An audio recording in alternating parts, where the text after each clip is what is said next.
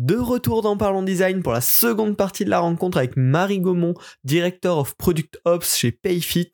Dans cet épisode, elle nous raconte un projet complet euh, de Product Ops, bien sûr, de A à Z qu'elle a mis en place chez Payfit, mais aussi de bons conseils pour intégrer euh, nous-mêmes ces pratiques de Product Ops. Bonne écoute à tous.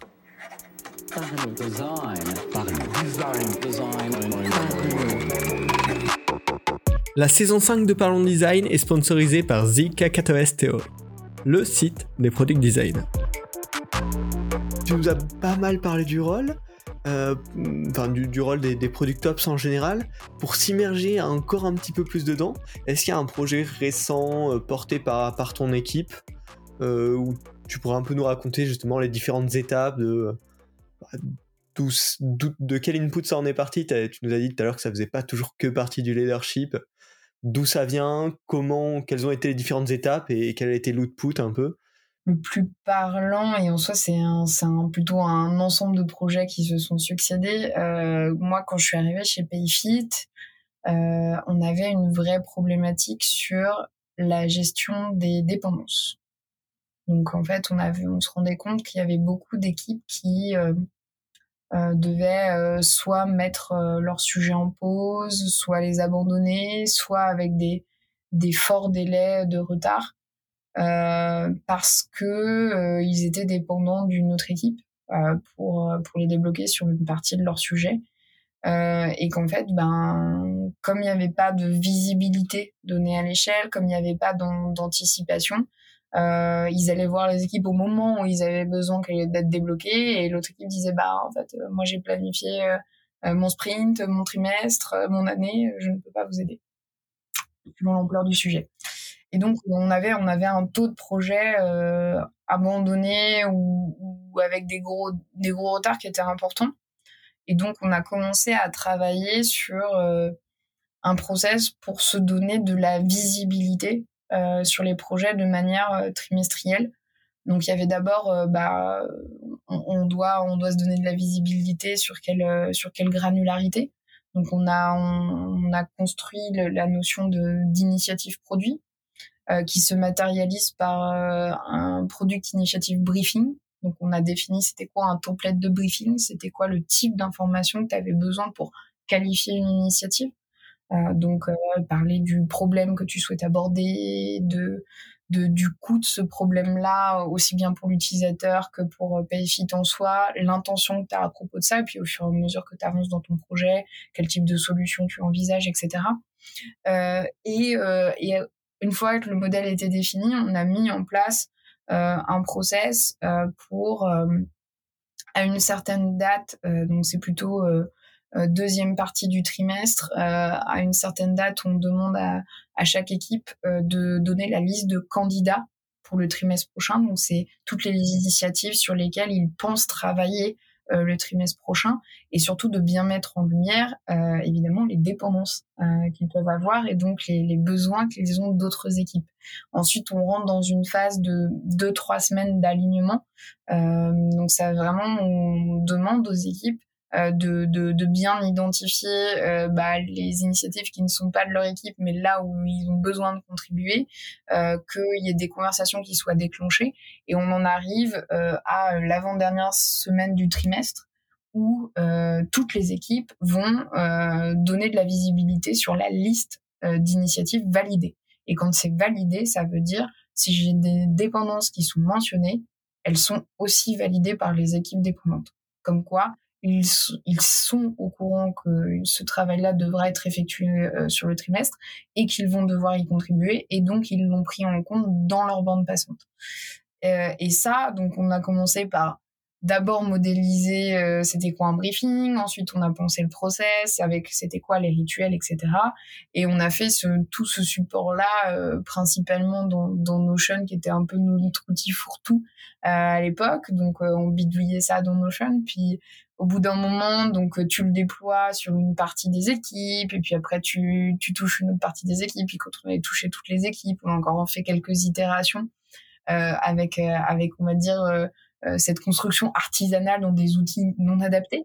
Euh, et puis au bout de d'un an et demi, on a lancé euh, un peu, c'est un peu le projet follow-up suite tu vois, euh, où on se dit bon ok, maintenant euh, on, on, maîtrise la notion de briefing, on voit euh, l'intérêt de se donner de la visibilité sur les dépendances, on voit que ça nous apporte quelque chose.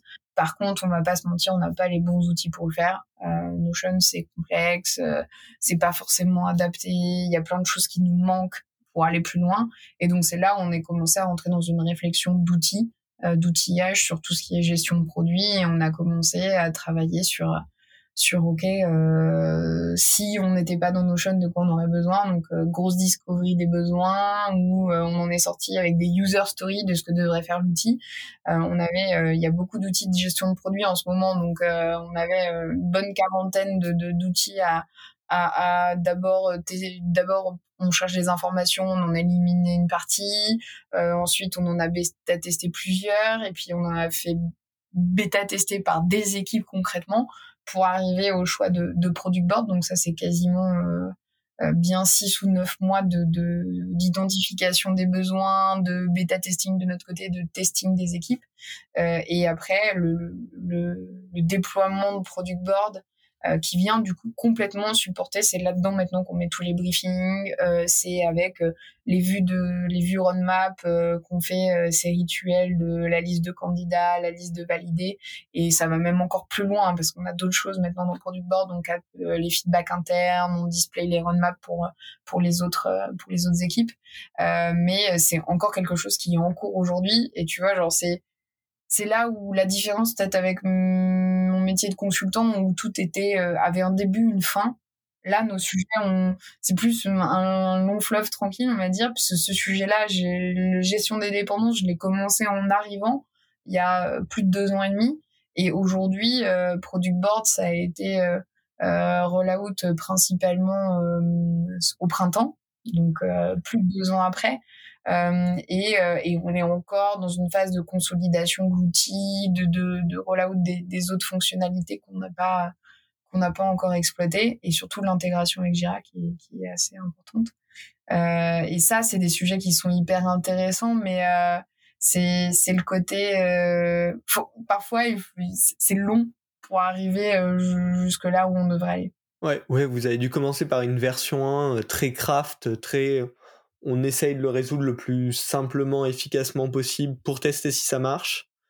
Derrière, on voit, on trouve l'outil le plus adapté. Tu parlais à l'instant de Jira, c'est-à-dire que donc les deux doivent cohabiter potentiellement sans avoir trop d'overlap, euh, de, réécriture, un, maximum de synchro. J'imagine que c'est un des gros critères pour le produit. Mm-hmm. Complètement. Et derrière, faire que tout le monde, qui déjà Jira, c'est quand même un, beau bébé, quoi, euh, que viennent adopter un nouvel outil complémentaire à Jira pour euh, bah, faire ces, différentes étapes, quelque chose qui va revenir de manière récurrente. Il doit y avoir aussi peut-être des enjeux de formation, des enjeux de derrière euh, assez, assez, assez solides. Oui, complètement. Euh, bah, Là-dessus, c'est toutes les méthodologies d'accompagnement au changement sont, sont ultra nécessaires. on va vraiment être alors, ce qui nous a beaucoup aidé, c'est que déjà, les équipes avaient beaucoup contribué dans, dans, la définition des besoins. Il y a aussi beaucoup de personnes qui avaient bêta-testé des outils, qui ont bêta-testé du coup Product Board. Et puis quand on a dû le configurer, on l'a fait évidemment complètement en construction des équipes. Donc on avait plusieurs sessions de workshop. Donc tout ça, en fait, déjà te dérisque un peu ta partie de gestion du changement. Tu, tu, tu casses les premières barrières parce qu'en fait, dès le départ, tu te crées une population qui est engagée, qui a co-construit avec toi et qui du coup sont des relais euh, dans les équipes. Et il y a beaucoup de personnes, quand on leur parlait de product board au début, c'était ah non, pas du tout. Et puis euh, j'ai eu l'écho hein, d'un directeur qui m'a dit j'ai quand même un PM qui était en mode genre ouais, ça se fera jamais ou ce sera trop nul ou ce sera trop compliqué, qui a fait les sessions de bêta testing avec nous, qui du coup était dans le POC et la deuxième fois qu'il en a entendu parler, à peut-être un mois d'intervalle, euh, euh, ce PM-là était en mode euh, ah non c'est plutôt pas mal, franchement c'est bien fichu, c'est bien structuré, ça va donner quelque chose. Et on sait très bien que comme ça on peut on peut déjà se, se gagner du se gagner de, de l'engagement et de l'adhésion. Euh, et après, effectivement, c'est beaucoup, beaucoup d'accompagnement. Euh, moi, je dis souvent, alors ça fait rire mon équipe, mais il y a, y a deux stratégies. Tu as la stratégie euh, carotte et tu as la stratégie bâton. Et, ça, dans le change management, il faut avoir un peu des deux. Euh, et, euh, et la stratégie carotte, c'est bah, vraiment, tu vas juste expliquer ce que va t'apporter le changement euh, en donnant beaucoup de contexte sur OK, on était dans cette situation-là, on avait tel problème, tel problème, tel problème, on va faire ça et euh, on va, euh, ça va nous faire gagner ça, ça, ça. Et donc tu as des populations juste en leur expliquant ça euh, ou parce que c'était des douleurs si énormes pour eux, ils sont convaincus et ils vont s'unboarder très très vite sur ces sujets-là. Et en fait, c'est vraiment pas des populations c'est pas vraiment des populations difficiles à engager. Et puis après, tu vas avoir euh, des populations où tu vas avoir besoin de beaucoup d'accompagnement, beaucoup de support. Donc généralement, on a des phases où on fait, euh, où il y a, beaucoup de périodes où on fait beaucoup de, de, support, on va répondre à beaucoup de questions, où on va accepter de refaire les formations, on va de revoir dans le détail, de faire du shadowing, etc. Donc t'as un peu cette phase d'hypercare euh, où où on est encore dans une logique, on va dire, euh, carotte. Euh, et puis après, au bout d'un moment, quand tu as engagé une grosse partie de ta population et puis qu'il te reste des détracteurs, ben on va rentrer plus dans une logique de, euh, ok, on va essayer de continuer à accompagner, on va faire, on va faire des sessions dédiées. Et puis à un moment, en fait, ça va passer, ça va passer par le leadership et par les directeurs. Et quand tu as 85-90% de ta population qui à adopter euh, ton nouveau process, ton nouvel outil, ta nouvelle manière de fonctionner, euh, bah en fait euh, nous concrètement on doit quand même passer à autre chose à un moment donné. et comme je le disais tout à l'heure, on n'est pas un maillon de la chaîne, donc on n'a pas vocation à rester sur les sujets. Euh, on doit le redonner à l'organisation et donc on va le redonner euh, suivant les sujets, soit au leadership, soit au directeur. Et après, c'est à eux de, c'est à eux de piloter leurs équipes et de faire en sorte que les dernières personnes qui sont plutôt réticentes, euh, ben, soient dans la même logique que le reste. pour pour pouvoir que pour pouvoir faire en sorte que ça fonctionne à l'échelle. C'est ça qui est qui est assez assez fou. C'est à la fois c'est des projets longs et à la fois comme tu comme tu l'as tu l'as répété, le but c'est que si on enlève le product ops, euh, ça marche quand même. Et parce que vous créez presque à la fois, à chaque fois un outil interne, même euh, la V1 euh, très très très fait main dans Notion, etc. Potentiellement, s'il y avait une disparition du product ops du jour au lendemain, cet outil-là était déjà fonctionnel et utilisable sous la condition qu'une grosse partie des équipes l'ait bien adopté, l'ait bien compris et, et, compris sa valeur. Mais en fait, à chaque fois, il y a un, livrable interne presque qui est, qui est autonome. Ah oui, complètement. Pour le coup, la version de était complètement autonome.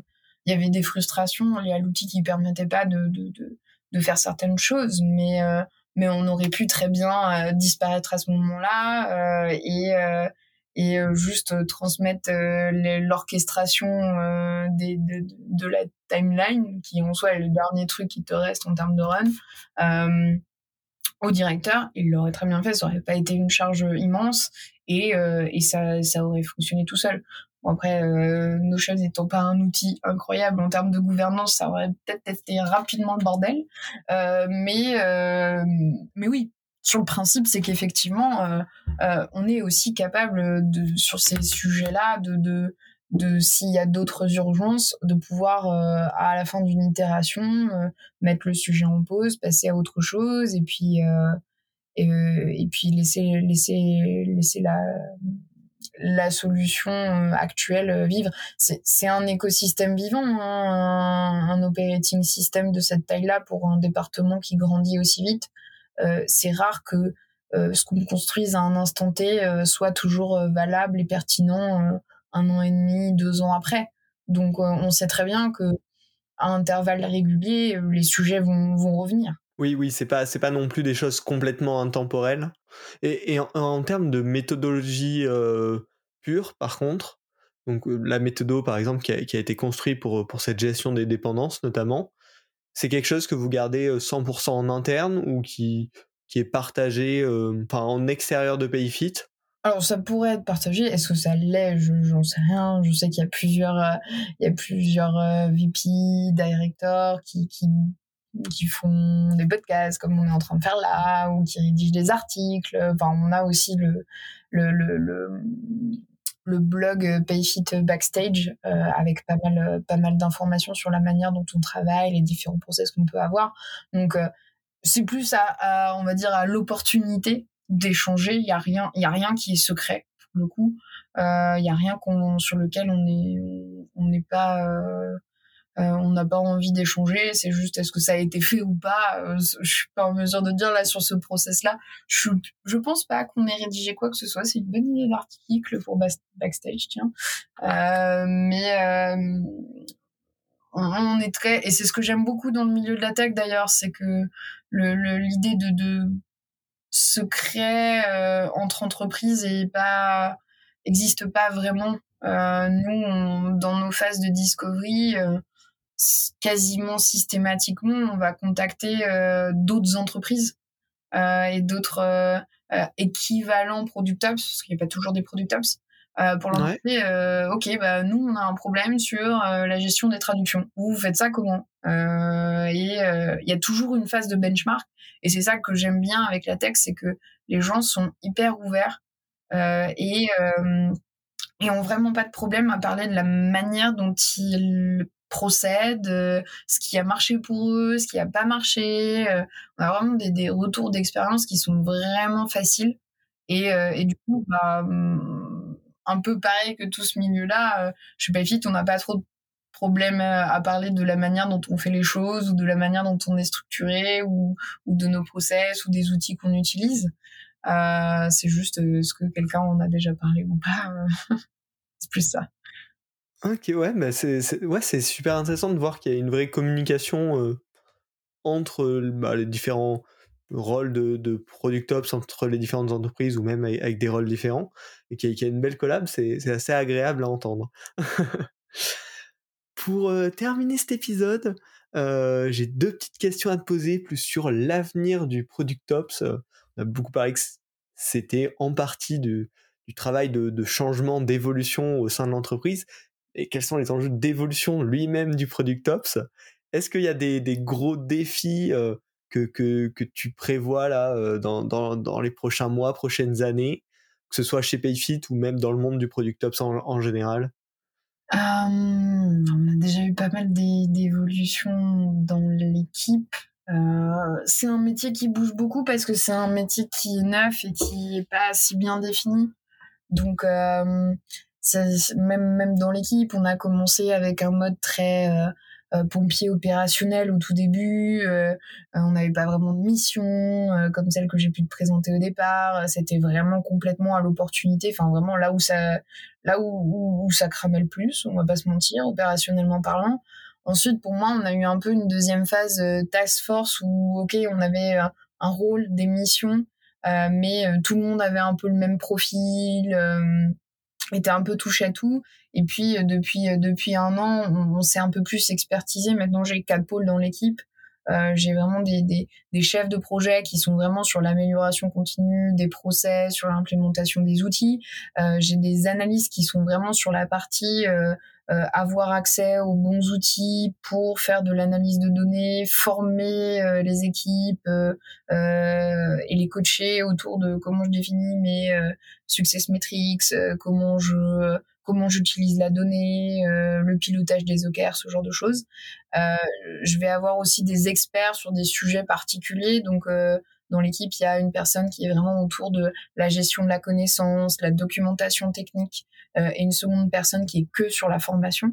Euh, et, euh, et, enfin, le, dernier pôle qu'on a créé, c'est de la gestion de programme parce qu'on se rend compte que Payfit a tellement grandi qu'il y a eu besoin de, de de, de, rajouter euh, des profils de programme manager qui, sur des projets qui sont fondamentalement transverses, euh, qui ont besoin de, d'activer plusieurs euh, euh, streams d'activités en parallèle euh, pour pouvoir remplir un même objectif, bah, il y a besoin d'une surcouche de, de coordination, d'alignement, de quelqu'un qui a une vue 360 et qui est capable de voir, de voir les risques et, de, et de mettre en place des, des actions pour pouvoir les, les contrecarrer.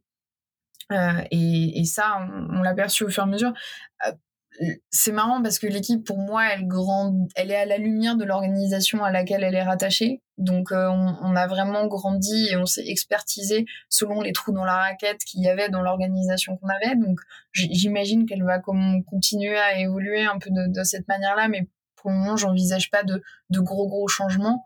Après, sur le métier de product ops, dans son plus généralement, euh, il y a une communauté qui grandit euh, et ça, c'est assez c'est assez beau et intéressant à voir. Euh, parce que pour le coup, quand j'ai commencé, on était très très peu en France.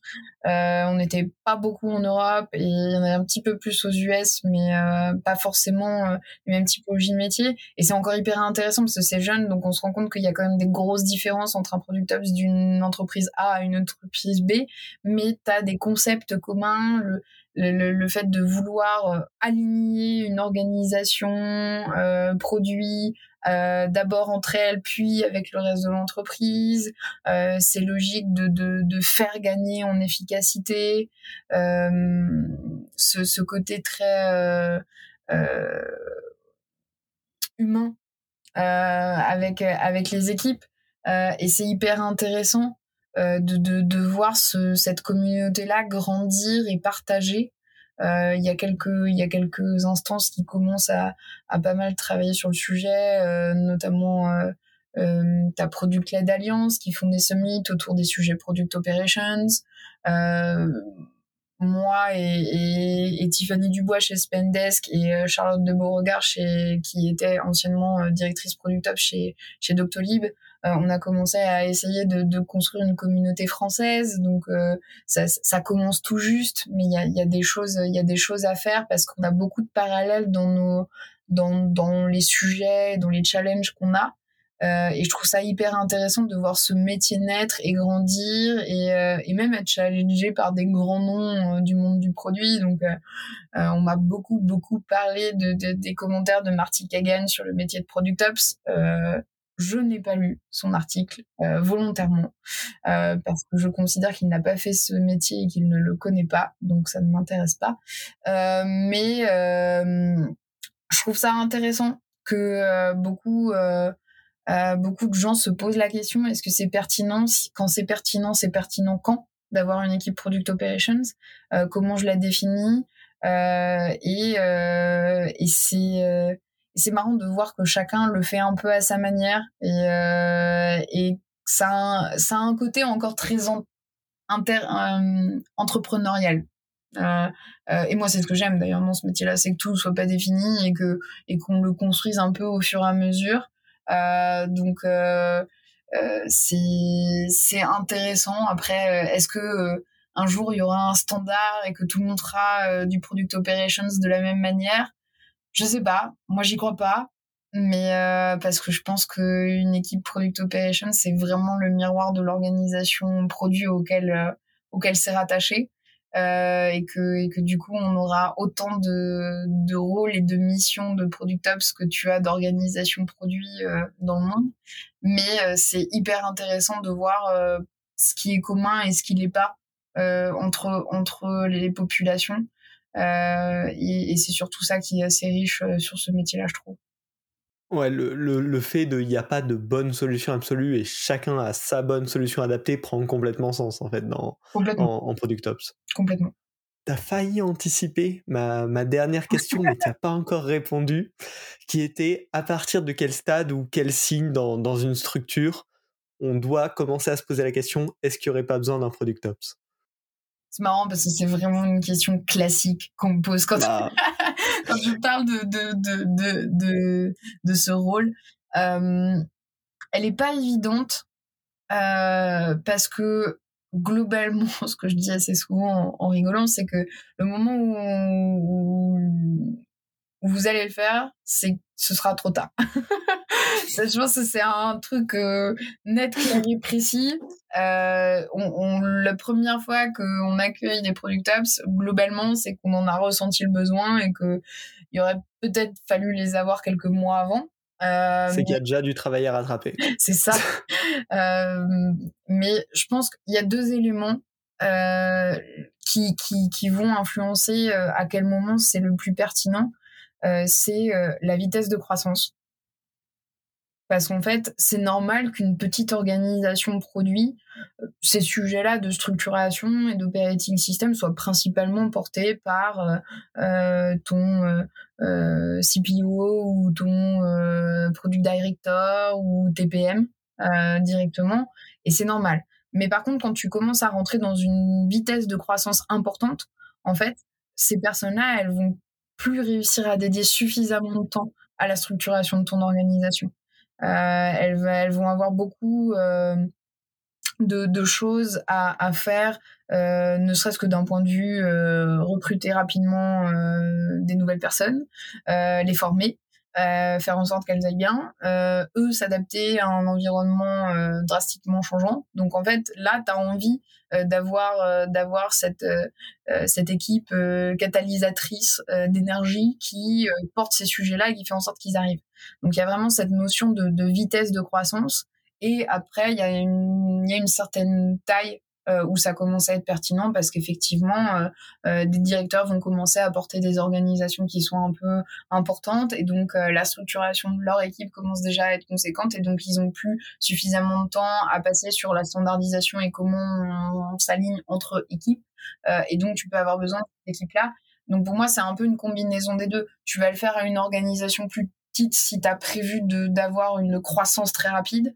Euh, là où tu peux attendre un petit peu plus longtemps euh, si tu as une croissance plus faible et attendre une certaine taille. Et puis après, la dernière dimension, c'est vraiment l'appétence euh, des, leaders pour ces sujets-là c'est aussi complètement normal d'avoir peut-être une équipe Product Ops ou une personne Product Ops plutôt dans une boîte où les leaders n'ont pas forcément d'appétence pour ces sujets-là et, euh, vont, vont préférer déléguer ces, ces tâches-là.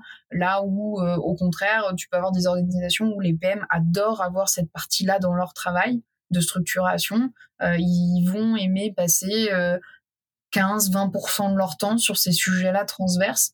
et donc, ça peut aussi repousser l'arrivée de tes, de tes premiers product ops comme, bah, comme le, Product Ops en tant que tel, ça doit vraiment s'adapter à la situation.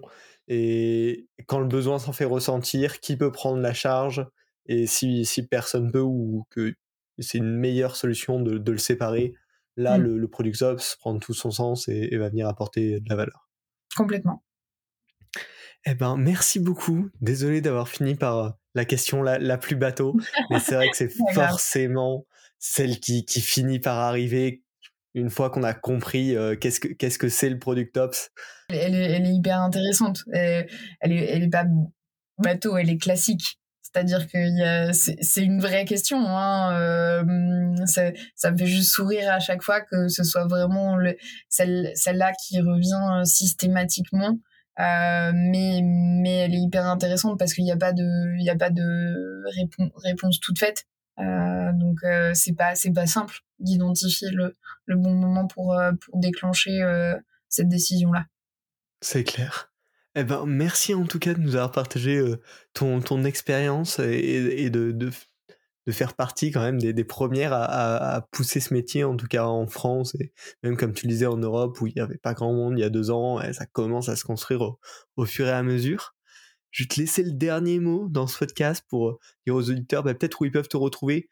Euh, tu as parlé de, la communauté à laquelle tu, participes en tout cas et, que tu essayes d'animer.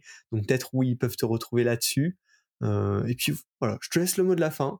C'est toi qui a, qui a le micro. Ça marche. Bah, écoute, en tout cas, merci beaucoup pour cet échange. C'était c'était vraiment hyper intéressant de pouvoir discuter avec toi et merci de m'avoir invité dans ton podcast. Et euh, bah, sinon, si, euh, si euh, les auditeurs se posent des questions sur, sur ce métier-là, bah, tout d'abord, le plus simple, c'est de, m'envoyer un message sur LinkedIn. je suis toujours dispo pour, pour discuter un peu plus en profondeur de ce métier-là. effectivement, on, a commencé à, un peu construire une, communauté de, de Product Ops pour le moment, elle est très, elle est très dédiée euh, aux gens qui font ce métier-là, parce qu'on essaye vraiment de créer un, un sentiment d'appartenance et, une, zone d'échange. ce qu'on n'a pas encore complètement craqué pour être honnête. donc elle n'est pas complètement open, ouverte à, tout le monde. J'espère qu'un jour on sera suffisamment, euh, euh, on, arrivera suffisamment à échanger, etc. Pour, du coup faire découvrir à, d'autres dont c'est pas le métier, euh, ce métier-là. Euh, et sinon, bah, il y a pas mal de, documentation aussi sur, euh, sur le blog Payfit, euh, backstage, si, si les pratiques, la manière dont on est structuré chez Payfit, les process, ces, ces, choses-là intéressent les auditeurs, bah, je les invite à, à aller, aller naviguer dans le blog, il y a pas mal de choses. Merci d'avoir écouté cette rencontre, c'était un vrai plaisir de discuter avec Marie et de découvrir son métier de Product Ops. J'espère que ça vous aura aidé à mieux comprendre ce rôle relativement récent. Hein. Si vous avez aimé, notez le podcast 5 étoiles sur votre plateforme préférée et partagez l'épisode sur LinkedIn, sur Slack, sur Twitter, sur votre plateforme préférée. C'est toujours cool. Bah, pour faire connaître Parlons Design, pour faire aussi connaître le métier de Product Ops euh, de, Marie. Euh, et puis voilà, on se retrouve la semaine prochaine pour un nouvel épisode de Parlons Design. Salut